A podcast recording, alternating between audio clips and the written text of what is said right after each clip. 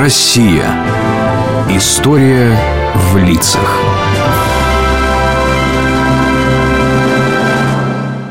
Дедушка, а мы сегодня в школе обсуждали имена. Откуда они взялись, что обозначают? Вот ты знаешь, что значит мое имя, Алексей? Может, и знаю. Но хочу, чтобы ты рассказал. Конечно, расскажу. Оно пришло из греческого языка и значит «защитник». А ты знаешь, что многие наши соотечественники, носившие имя Алексей или, как оно произносится по-церковно-славянски, Алексей, действительно были настоящими защитниками веры, Родины и людей? Вот, например, патриарх Алексей I, ставший предстоятелем русской церкви во время Великой Отечественной войны. А расскажи про него, пожалуйста. Биография этого светлого и мужественного человека была весьма необычна для духовного лица. Он вообще мог стать государственным деятелем или даже военным, но... но обо всем по порядку. Родился он в 1877 году в Москве в семье потомственных дворян, чей род Симанских давно и исправно служил своему отечеству. Назвали малыша Сергием. В честь Сергия Радонежского? Правильно. И эту связь с преподобным Сергием будущий патриарх пронес через всю жизнь. Учился юноша хорошо.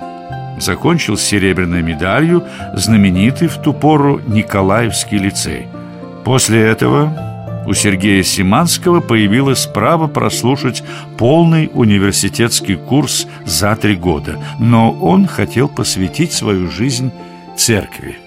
Представляешь, наш Сергей попросил моего отцовского благословения поступать в духовную академию. Я взял время на размышление. Что ты скажешь, как его мать? Вижу, что он решил, но боюсь за него. Это такой сложный путь. Согласен. И я боюсь. Поэтому считаю, что сначала надо бы получить обычное образование, университетское. Я думаю, что он, как любящий нас сын, поймет наше решение. И что? Он послушался родителей? А ты как думаешь? Думаю, что да, послушался. Конечно. Поэтому будущий патриарх Алексий сначала отучился в Московском университете, а потом еще и отслужил в армии. И только после этого поступил в Московскую духовную академию. Причем, как выпускник университета, он мог оказаться сразу на втором курсе. Но и тут молодой человек явил подвиг послушания. А кому же теперь? Ректору Академии епископу Арсению Стадницкому. По его совету Сергей поступил на первый курс, чтобы пройти полное обучение. Произошло это в 1900 году, а уже в 1902 году Сергея, как он и желал, постригли в монашество с именем Алексий. После окончания академии, став священником, Алексей трудился на педагогическом поприще в других семинариях. Скажите, владыка Арсений, наш Алексей все там же, в семинарии трудится? Представляете, ему предложили отправиться миссионером в Америку или занять место в Константинополе или в Риме. И куда же он решил?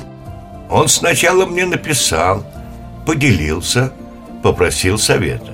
Я ему ответил, э, чтобы он крепко подумал, помолился и... Неужели остался в семинарии? Отец Алексей принял мудрое решение, потому что чист и смирен сердцем.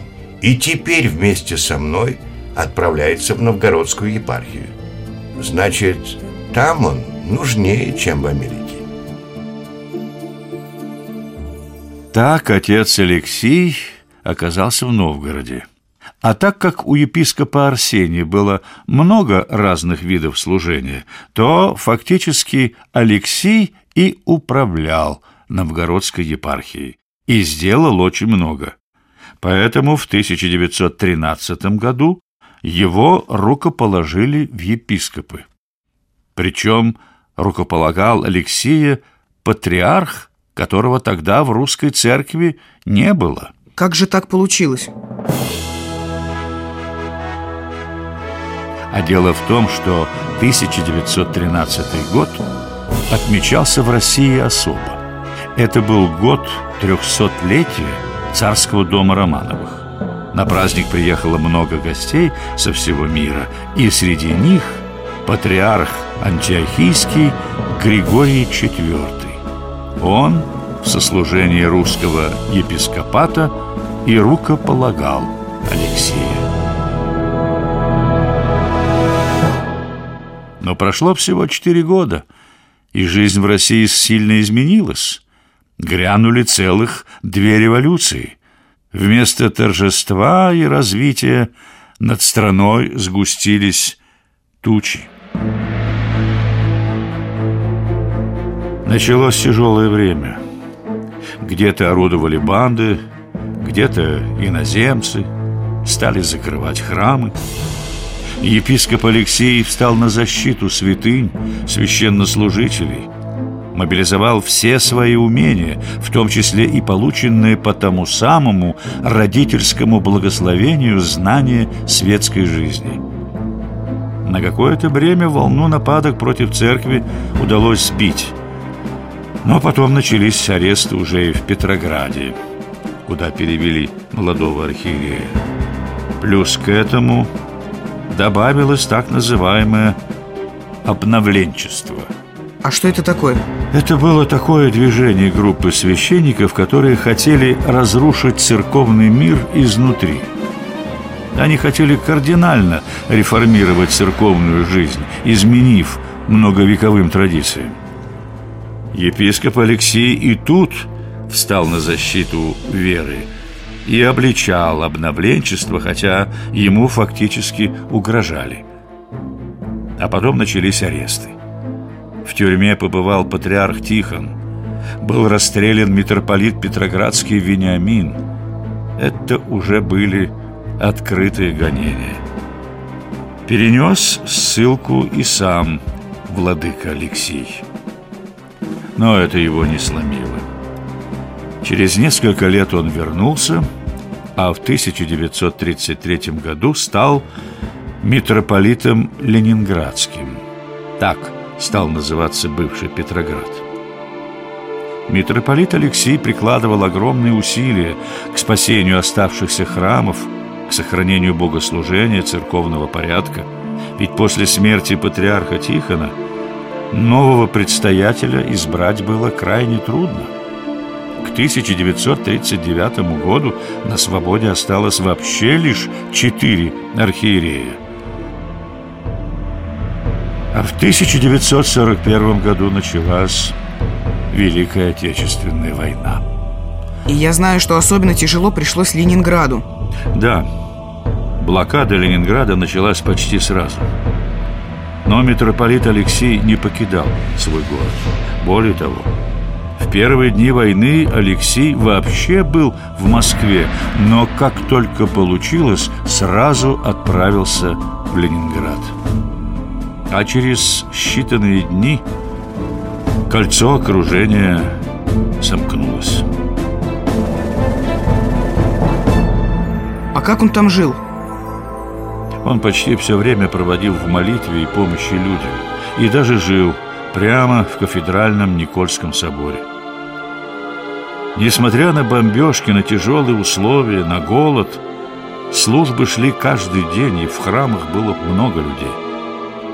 Еще он собирал средства для оставшей потом знаменитой танковой колонны имени Дмитрия Донского.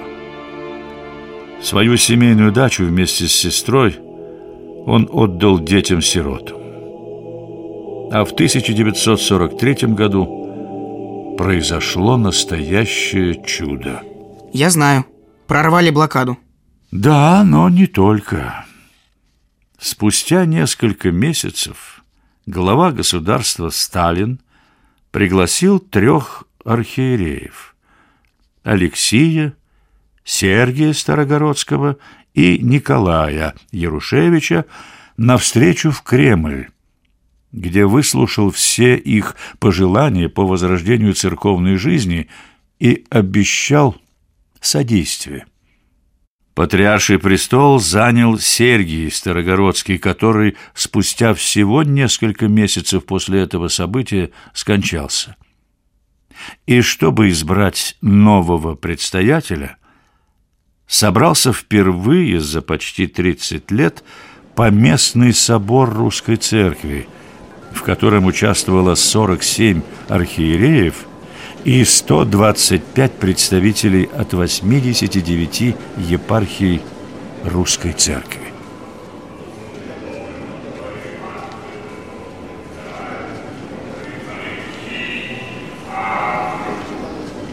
И этот владыка, как и все до него, за то, чтобы патриархом стал митрополит Алексей. Остался еще один. Митрополит Алексей достоин, умный, добрый, настоящий пастырь. Вот и последний владыка говорит. Не могу расслышать, за кого. Сейчас поймем, за кого, когда избираемому поклониться. Алексею кланяется, значит, единодушно. Все за Алексия. Ну вот и слава Богу. Слава тебе, Господи. Все единым миром. Аксиос достоин. Аксиос. Аксиос.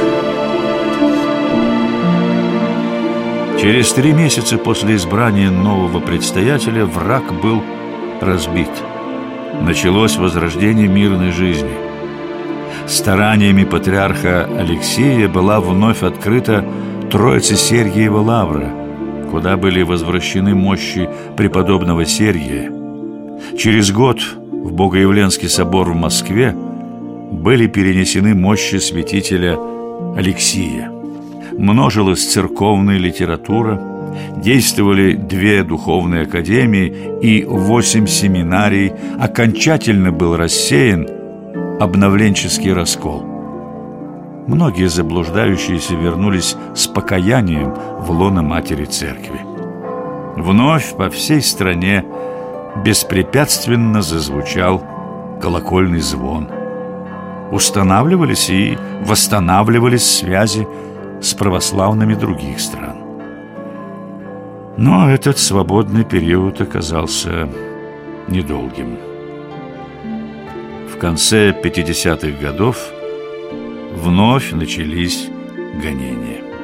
Такие же страшные, как раньше? Нет, так страшно уже не было. Но постепенно опять стали закрывать храмы, теснить церковную жизнь.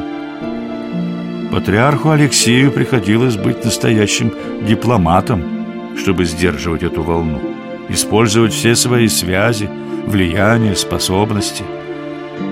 В конце концов, эта умелая и твердая защита дала свои плоды.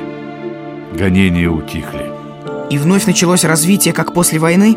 Такого бурного развития не было, но зато началось постепенное наполнение храмов молодежью.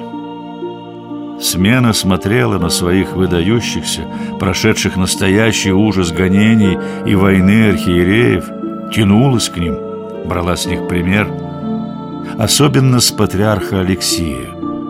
Как он служит, как ведет себя, как разговаривает с людьми. Дожив до глубокой старости в 1970 году, архипастырь скончался но он остается в памяти народной настоящим светильником веры и образцом мужества.